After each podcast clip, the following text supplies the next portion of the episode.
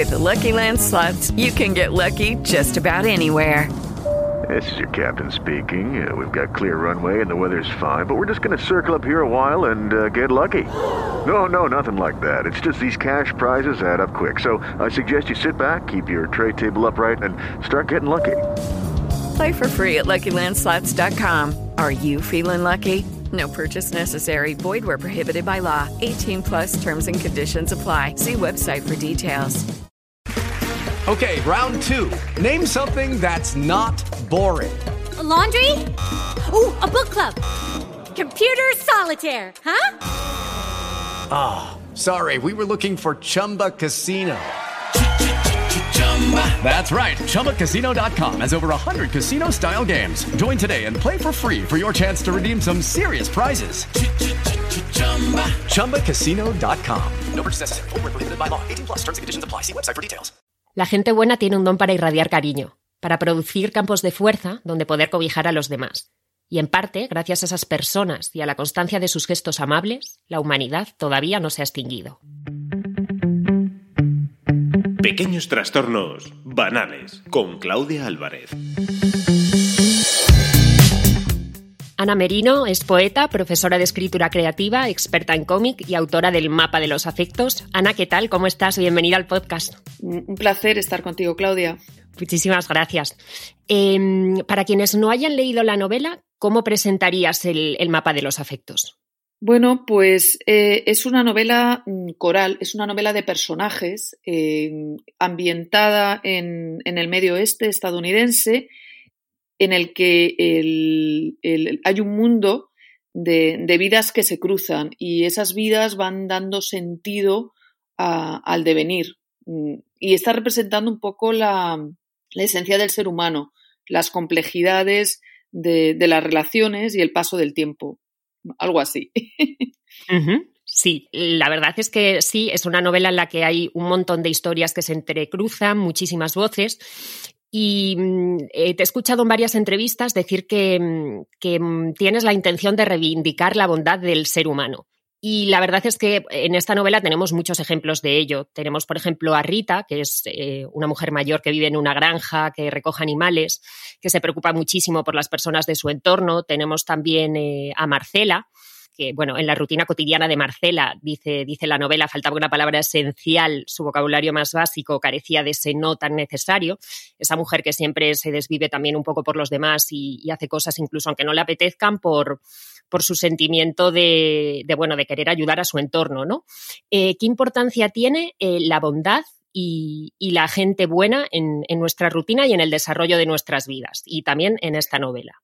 Claro, eh, efectivamente, como, como, bien dices, la bondad es un hilo temático que, une em, la realidad de los personajes y le da sentido a, a ese ritmo de lo literario, ¿no? Me interesaba ese concepto de, la bondad como fuerza literaria y como mm, construcción de la trama. Y vemos muchos ejemplos. Ah, como bien has mencionado estos dos, también hay el sentido de la responsabilidad como bondad, em, la capacidad de, ayudar a los demás eh, en los gestos más sencillos, el escuchar, la amistad, todo, eh, todos esos ingredientes, la fraternidad en la desgracia, o sea, todos esos ingredientes van, van construyendo el hilo, porque me, parecía muy interesante ahondar en, ritmos narrativos que aportasen nuevas ideas, aunque la bondad ha estado siempre eh, en la literatura y, no hay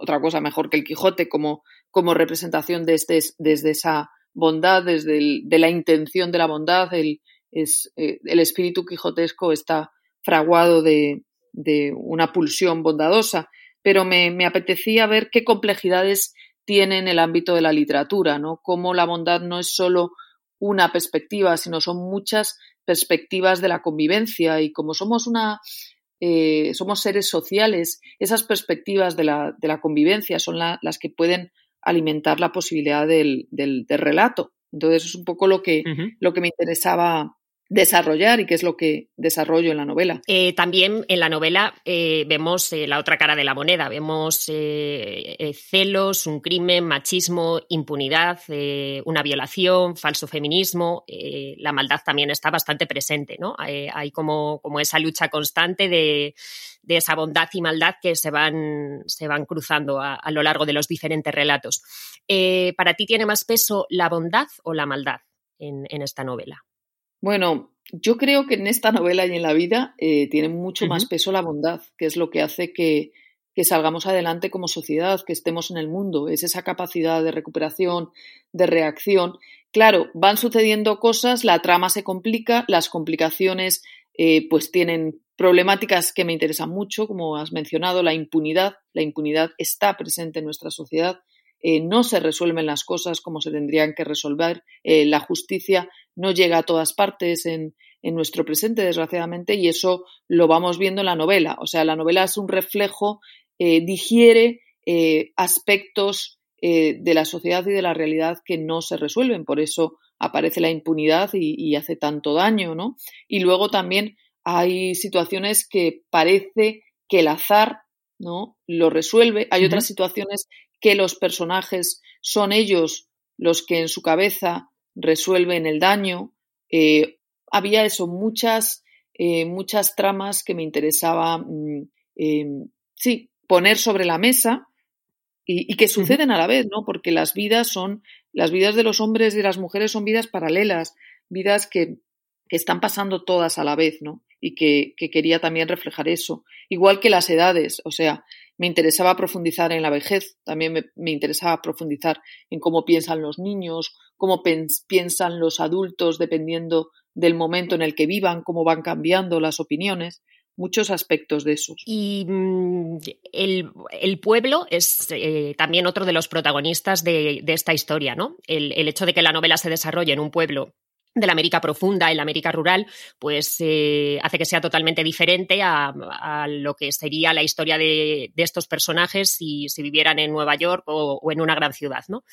Y bueno, es cierto que en las ciudades existe eh, un individualismo brutal. Es bastante habitual eh, poder vivir sin conocer el nombre ni absolutamente nada de, los vecinos y, de las personas que, nos rodean. Y, es algo bastante diferente a lo que ocurre en los pueblos, en los que en la mayoría de los casos pues conoces eh, a los vecinos, dónde viven, a qué se dedican, si, si están atravesando por, por una mala racha. Eh, ¿Tú crees que, los espacios en, los que vivimos influyen en, nuestro nivel de, felicidad?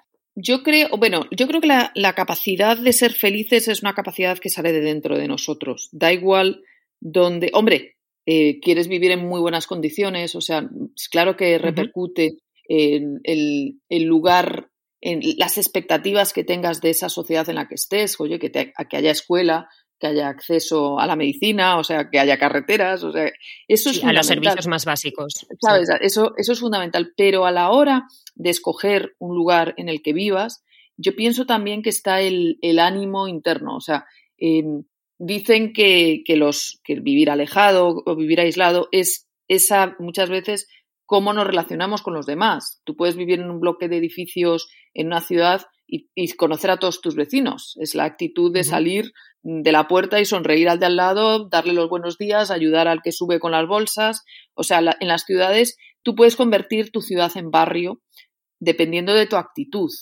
Eso también es importante, ¿no? Es la actitud. Y eso lo vemos en la novela. Hay personajes que tienen una actitud que hace que se relacionen con los demás. En el pueblo eh, se conocen todos, pues sí, porque, porque es como un barrio, es un, un espacio en el que la actitud de la gente tiende a, buscar al otro y, sabe que si hay problemas tiene un sentido de, la responsabilidad, se tienen que ayudar. También eh, hay un elemento interesante en esta novela, que es también lo que he experimentado. Yo llevo 26 años dando vueltas fuera de, España y, viviendo en Estados Unidos muchos años. He estado viviendo también temporadas en México y en Suiza, en otros lugares. Pero lo que es interesante aquí es el, clima extremo y ese clima extremo va a tener un impacto.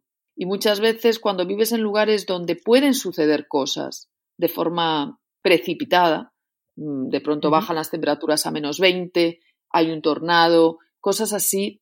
Si tienes un sentido de la responsabilidad con tus vecinos, sí que enseguida ayudas, sí que enseguida reaccionas, porque te ponen en situaciones extremas. Yo creo que también ese rasgo es importante. Y eso lo hemos visto ahora en España, ¿no? Con esta situación del, del COVID, como ha habido mucha, mucha gente reaccionando, vecinos que nunca se habían parado a, a, saludar o a preocuparse o a saber por el otro, generando eh, sinergias de cuidados, ¿no? Eso eh, en pueblos se, se, da mucho más porque a veces, bueno, pues eh, suceden cosas y, y, vivir en la naturaleza también tiene elementos diferentes que hacen que reaccionen, ¿no? y eso es muy interesante. Pero respecto a la emocionalidad de, de los lugares, yo creo que es muy importante la actitud o cómo queramos sentirnos, ¿no? Si vivimos en, claro que es mejor un pueblo porque vas a tener una casa con más espacio, porque vas a poder salir a caminar, porque vas a disfrutar de, del medio ambiente. o sea, eso para mí, lograr esa cercanía. claro, para mí me gusta más. Las, las, ciudades pequeñas me encantan por eso, porque llegas a todas partes, está todo cerca, tienes esa sensación, ¿no? El aislamiento de las grandes ciudades también es por cómo es la construcción arquitectónica de esas ciudades. De pronto generan gigantescas colmenas y en esas colmenas no hay eh, tienditas donde puedas comprar, no hay bares, te tienes que ir a un mall que están lejísimos, ¿no? Cosas así, es, es cómo se han diseñado las ciudades y por qué las ciudades han dejado de ser caminables, ¿no? De, de poder, ¿no? De, poder ser un floner, ¿no? Como diría Walter Benjamin, ¿no? El, esa relación con el espacio, ¿no? Y con el lugar. Entonces, claro, eso eh, repercute emocionalmente. Si la ciudad deja de ser una ciudad vivible y se convierte en, colmenas eh, distanciadas, claro que, hay un nivel de sufrimiento. ¿no? Y eh, otro de, las, em, de los relatos que, más me ha gustado es que al final del libro Adam, hay un reencuentro de Adam con su profesora de preescolar. Y, se habla un poco pues, sobre el tema del azar ¿no? y, los encuentros eh, y, la casualidad. ¿Tú crees en el azar? Hombre, yo creo que a lo largo de la vida hay muchas casualidades. Hay muchos, a mí me han pasado muchísimas casualidades. Eh, entonces, pues eso, de estar recorriendo el mundo y te encuentras a alguien en un aeropuerto, de casualidad te cruzas con alguien que has conocido hace cinco años. En... Eso a mí me pasa. Yo soy una persona de, de curiosas casualidades y, supongo que por eso las inserto en el, en la novela, ¿no? Me, me dan, dan, sentido, cierran círculos, no sé, cada uno tiene que analizar cómo son las casualidades que vive, cómo es ese azar, pero, pero en, en mi experiencia, ¿no? En este caso, en mi realidad, eh, los cruces vitales, los encuentros, eh, han estado presentes, entonces en cierta medida se absorben en la novela. Hay uno de los relatos llamado Feminismo, en el que Diana, que es eh, una una periodista veterana es despedida por su jefa y por un nuevo equipo eh, directivo de mujeres que, llegan, ¿no? Y entonces ella, tras el despido, eh, se reúne con su madre y tiene, bueno, pues un montón de, una conversación muy interesante con unas cuantas reflexiones acerca de lo que ellas llaman el, el falso feminismo, ¿no? y bueno, con observaciones muy interesantes como el nuevo feminismo era tan sectario como, como la política de partidos.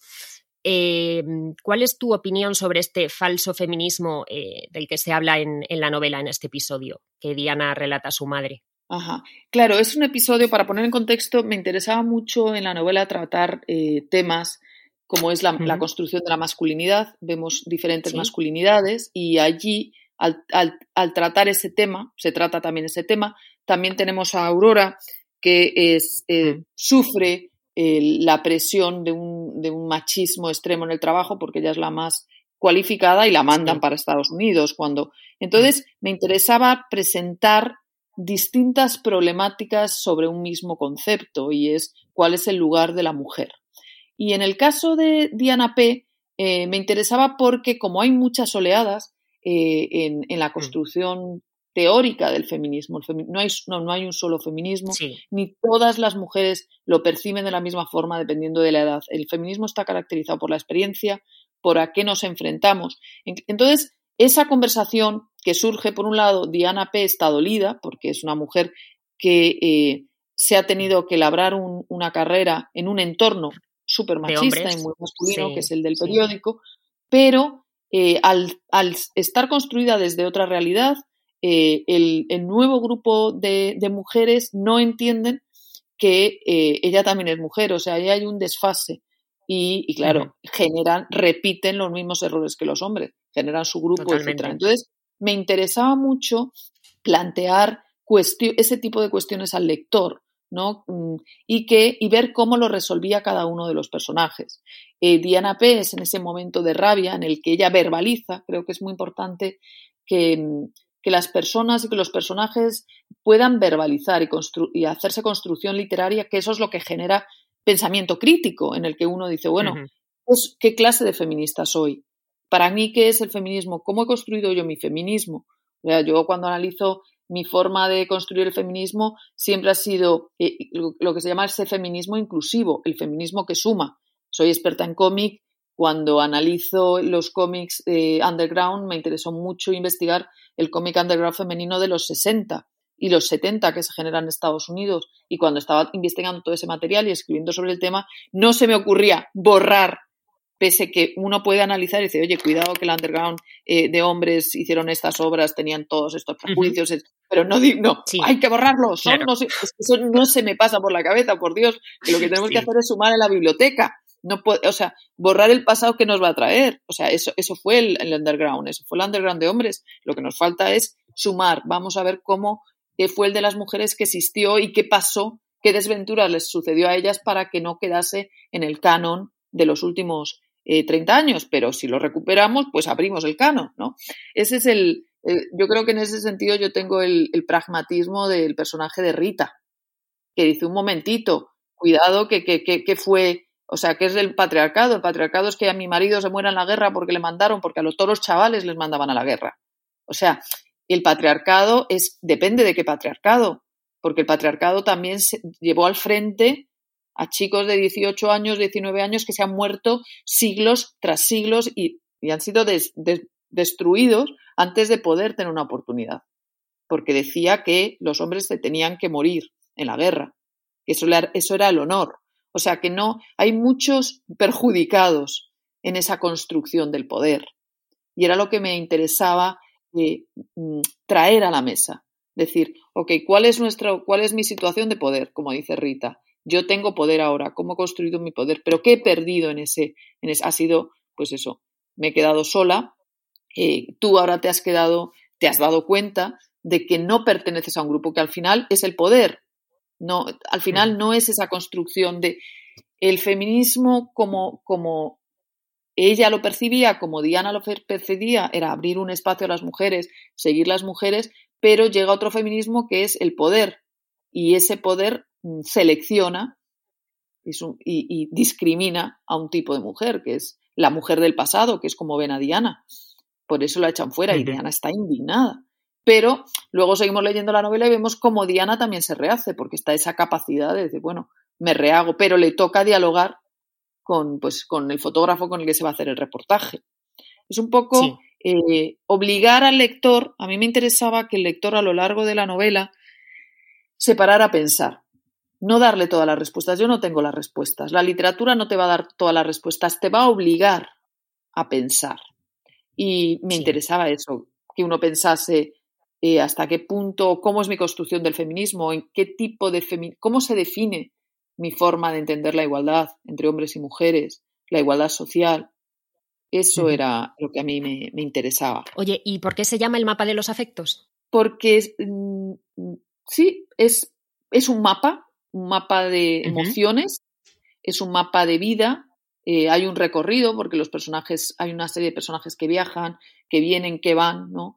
Eh, y me parecía que era un buen título para resumir eh, muchos de los elementos. En los mapas hay puntos, hay lugares, aquí hay muchos personajes, el mapa está lleno de muchos lugares. Es un poco, yo creo que reproducía muy bien la pulsión de, la novela, ¿no? Y la complejidad, ¿no? Que, que tiene, ¿no? al ser una novela coral, ¿no? que, es, que es muy Sí. compleja, porque el, el lector muchas veces está acostumbrado, bueno, me meto en una historia y me quedo con esa historia y me quedo con ese personaje. Aquí también le obligo a recordar, a meterse en la atmósfera, la atmósfera es la protagonista, eh, a mm, generarle muchas respuestas emocionales a cómo van actuando esos personajes, eh, ver, a, ver a esos personajes evolucionar, pero a su ritmo. Entonces sí le, le, le pongo en un, en, en, un entramado, le hago viajar mucho, es como un mapa, ¿no? Para que uh -huh. Tiene que estar siguiendo muchos sí. caminos. Entonces yo creo que resumía muy bien la, la novela. Eh, tú vienes del mundo de la poesía, es eh, tu segunda novela, ¿no? Eh, ¿Habías, ¿Tenías otra o...? Sí, sí, tenía una juvenil, El hombre de los dos corazones. Yo la verdad tengo una uh -huh. trayectoria... Hice, eh, comencé como, como poeta, he escrito nueve poemarios, sí. siete poemarios adultos. El primer poemario casualmente se titulaba Pre Preparativos para un viaje, o sea que hay algo de mapas y de viajes.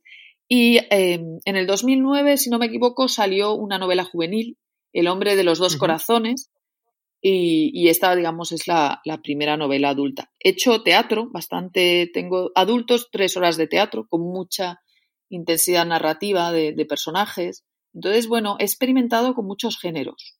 Me gusta sí. escribir desde muchos lugares. Ahora estoy, ahora he terminado el borrador de otra novela, que bueno, estoy, uh -huh. he hecho ya unas varias versiones, a ver si con suerte sale el año que viene, o sea que estoy en el, disfrutando mucho.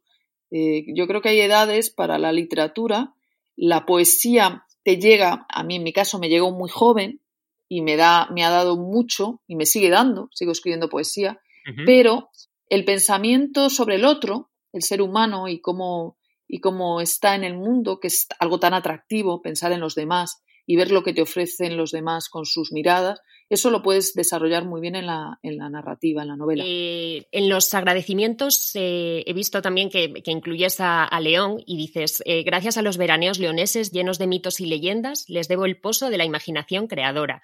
¿Qué espacios de León han fomentado esa creatividad e, e imaginación creadora y, y, qué significa León en, en, la vida de Ana Merino? Bueno, yo soy una eh, leonesa que nació en Madrid, Igual que mi padre es José María Merino y es un leonés, nació en La Coruña, yo creo que soy una leonesa nacida en Madrid. Los recuerdos más felices mm, que tengo, muchísimos son, están asociados a León. Eso es, y vamos, parte de mi, de mi ser. Mm, soy muy leonesa.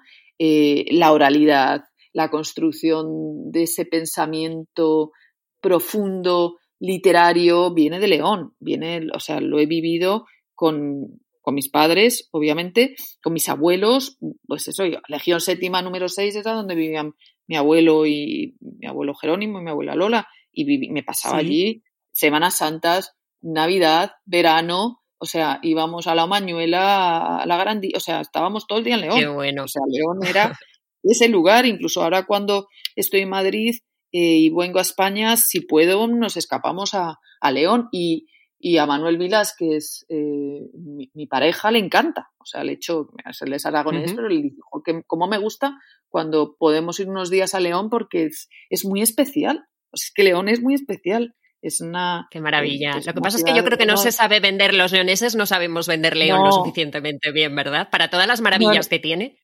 Es, que es, una, es que es una ciudad y luego sales y te vas a las montañas, por favor, es precioso el páramo, todo, y luego Castrillo de Polvazares, es que no, de verdad, eh, es precioso. Yo siempre que he podido, me acuerdo cuando yo tenía un programa, un tiempo que yo trabajaba en Appalachian State University, eh, sí. fue mi primer trabajo del 2001 al 2003, o sea, y llevaba un programa de estudiantes, te tocaba, yo llevaba muchos programas de estudiantes a, extranjeros, americanos, a España.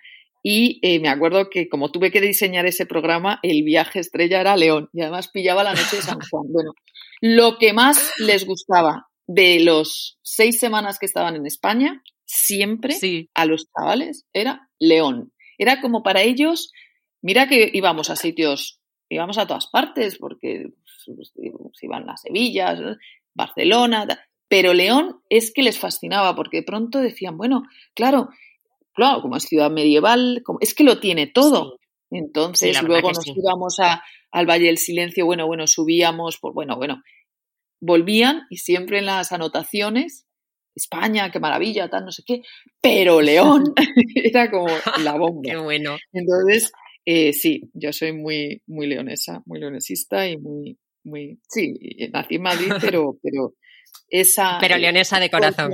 Pero leonesa de corazón, o sea, yo creo que, que lo, hay muchos leones de corazón. En el momento que lo descubres, sí. y además vas caminando, es una que caminas y te topas con la catedral de esa forma, o sea, es alucinante. Y luego tenemos, o sea, que, es que tenemos unas piezas arquitectónicas, todo, o sea, tenemos, no sé, eh, la capilla Sistina del románico, es que lo tenemos todo, es, es alucinante. Sí, la verdad que ¿no? sí.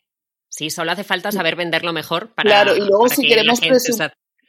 Exacto, y si queremos presumir, hasta tenemos un Gaudí, no sé cómo decirte. O sea, no dos, porque luego está en, Totalmente.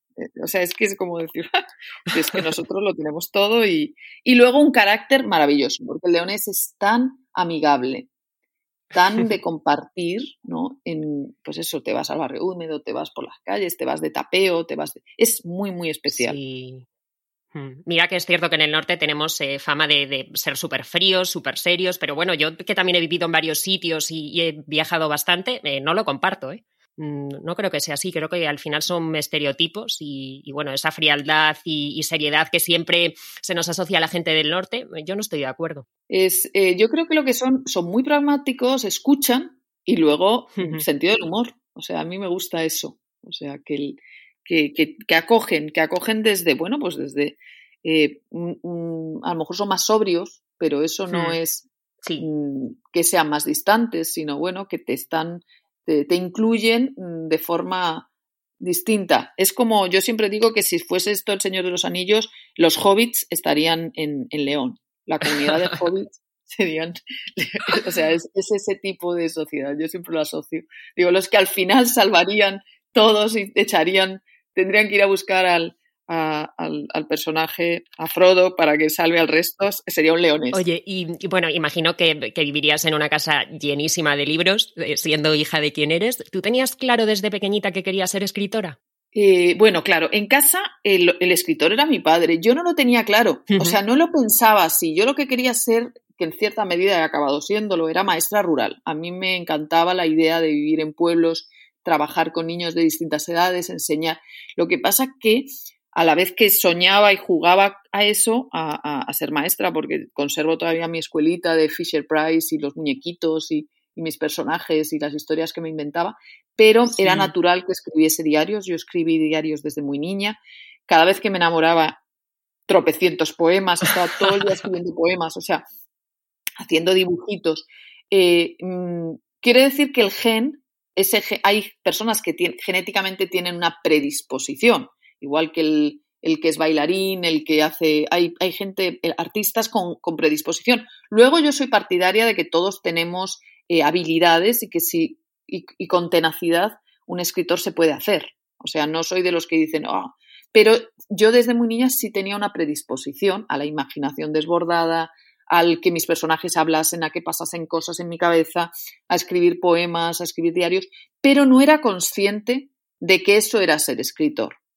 Porque el escritor era mi padre, porque venían los otros escritores, porque mi padre tiene un grupo de amigos, Luis Mateo, eh, Juan Pedro Aparicio, o sea, los leoneses se reunían en casa y se ponían a contar historias, o sea, ese mundo de la literatura íbamos a León, íbamos a... O sea, había un mundo de literatura a mi alrededor muy fuerte, pero yo no decía, ah, yo quiero ser como ellos. Yo los contemplaba y decía, jo, qué bien, qué bien se lo pasan, qué, qué bonita es la amistad, qué, qué historias, escriben libros. Eh, me encanta leer, yo crecí leyendo muchísimos libros y no me di cuenta de, de- de que tenía un mundo interior y que, que era algo que me salía natural. Hasta que un día, bueno, pues ya descubrí que sí, que, que los poemas que yo escribía no, so- no necesitaban quedarse solo en, en mi carpeta, sino que, que- otros lectores, otras personas los disfrutaban también, ¿no? Pero un poco llego al, al ser, a darme cuenta que soy escritora de casualidad, que eso es divertido. O sea, eh, me pasaba, yo estaba en la universidad y, y me gustaba un chico que era mayor. En la autónoma yo hice historia y él era de lingüística, pero Sí. eh, teníamos un amigo común porque yo era voluntaria en Amnistía Internacional. Ujú. Y, y un día, bueno, en un arrebato, yo escribía muchos poemas de amor, antes de irme conseguí una beca para irme a estudiar a Holanda, a Groningen, a los Países Bajos, y antes de irme en un arrebato de amor le dejé la carpeta con los poemas, ¿no? Y ya ¡Qué maravilla! me fui, sí, me fui un año entero a, estudiar a, Holanda, a Groningen, volví y me encontré un amigo de este chico y me dijo, oye Ana, tú sigues escribiendo poesía. Y yo, cáspita. Digo, ¿cómo sabes? que No, es que me enseñó este amigo mío lo que le escribiste, es que eran muy bonitos y este chico era poeta y me dijo, es que nos reunimos los poetas, ¿por qué no nos traes? ¿Tienes más de eso? Así, o sea, esa casualidad. Oye, pero qué bueno. O sea, y dije yo, sí, sí tengo más, porque además había sufrido, me había enamorado dos veces en, en, en Groningen, imagínate, había escrito allí, pues preparativos para un viaje, para que te hagas la idea. Entonces, preparativos para un viaje está lleno de los poemas primerizos de amor muy, muy abstractos, porque no eran amor, eran un poco amor eh, abstracto, ¿no? Era, ah, eh, eran poemas de mucho sentimiento, de ese primer enamoramiento platónico, que no llegó a nada, pero sí llegó a hacerme poeta, y luego mi experiencia en, los, en los Países Bajos. Entonces ese fue mi primer libro, que es un, libro de pálpito, de, de, descubrir las palabras, descubrir el amor, el sentimiento del amor, más que el amor en sí era el sentimiento, que es lo que hace la poesía descubre sentimientos y ese es mi primer libro. Y es esa casualidad. Me junto con los jóvenes poetas que se reunían, se ponen todos a mandar manuscritos a concursos, pues yo también, pues venga, nos ponemos todos a mandar y va y, y, gano el Adonais. Entonces todavía, todavía se puede ver en las fotos la cara de sorpresa que digo, anda. Entonces en ese momento digo, pues lo que estoy pensando que me entretiene, porque uno escribe, a mí, para mí escribir es muy terapéutico, eso que me distrae. Y escribir novelas como volver a jugar con, con las muñequitas en, en, la casita de juguetes y con, y con los Lego y con los, eh, todos, los, todos con los juguetes. Eso es muy divertido, igual que el teatro. Y, y, digo, anda, bueno, de hecho, Valeria nació de, un Lego de tu infancia, ¿no? De un, claro, es, exacto. Valeria es la muñequita de los Fisher Price, es del, del Fisher Price. O sea que sí, sí. luego me di cuenta, porque cuando estaba ordenando los juguetes, y digo, pero si esta es Valeria, cuando estaba en Madrid, porque lo guardo, digo, sí es igual, de azul, rubia, digo, sí. Y luego también que he leído muchos cómics, ¿no? Que se mezcla eso, ¿no? Porque en casa hay, mi padre es coleccionista y, he tenido la suerte de, tener un, espacio muy abierto de lectura, que eso es buenísimo. Entonces, pero sí, soy escritora por, porque, porque me lo paso formidable. Me encanta escribir. Eh, la poesía a mí me ha ayudado mucho eh, en mi emocionalidad, a, describir sentimientos, a ordenar la mirada. La prosa me ayuda mucho a dialogar con el mundo, con los demás, a socializar en mi interior, a pensar a problematizar, que eso me gusta mucho. Entonces, sí, soy. ¿Y usted por qué escribe? ¿Disfrutas más escribiendo novela, poesía o, las dos por igual? Es, diferente, o sea, es, son distintos estados de ánimo. Eh, yo creo que he llegado a la prosa a través de la madurez. Para haber llegado a esta prosa tenía que haber vivido lo que he vivido, ¿no? Es, hay gente que, tiene la pulsión y que, es, que escribe en prosa desde muy jóvenes. En mi caso, he llegado cuando ya me ha sentado en, en, el espacio de la palabra y, y, he visto otras posibilidades, ¿no? Pero disfruto con todo, ¿no? Que es lo que, según lo que me pida ¿no? Ahora me ha pedido otra novela, pues me he metido en otra novela. Pues Ana, muchísimas gracias por tu tiempo. Ha sido un placer hablar contigo. Para mí, Claudia, estupendo también. un abrazo enorme. Venga. Estás, ahora mismo estás en, Estados Unidos, sí, ¿verdad? Estoy en Iowa City, estoy en, el, paisaje, estoy en el paisaje de la novela. Así, hemos pasado un invierno de cinco semanas Qué maravilla. de menos 20, cinco semanas de menos 20. Y claro, he aprovechado mucho para escribir otra novela, claro. Muy bien, pues te mando un abrazo enorme y muchas gracias por tu tiempo. Un abrazo. Que vaya bien. Dios. Chao.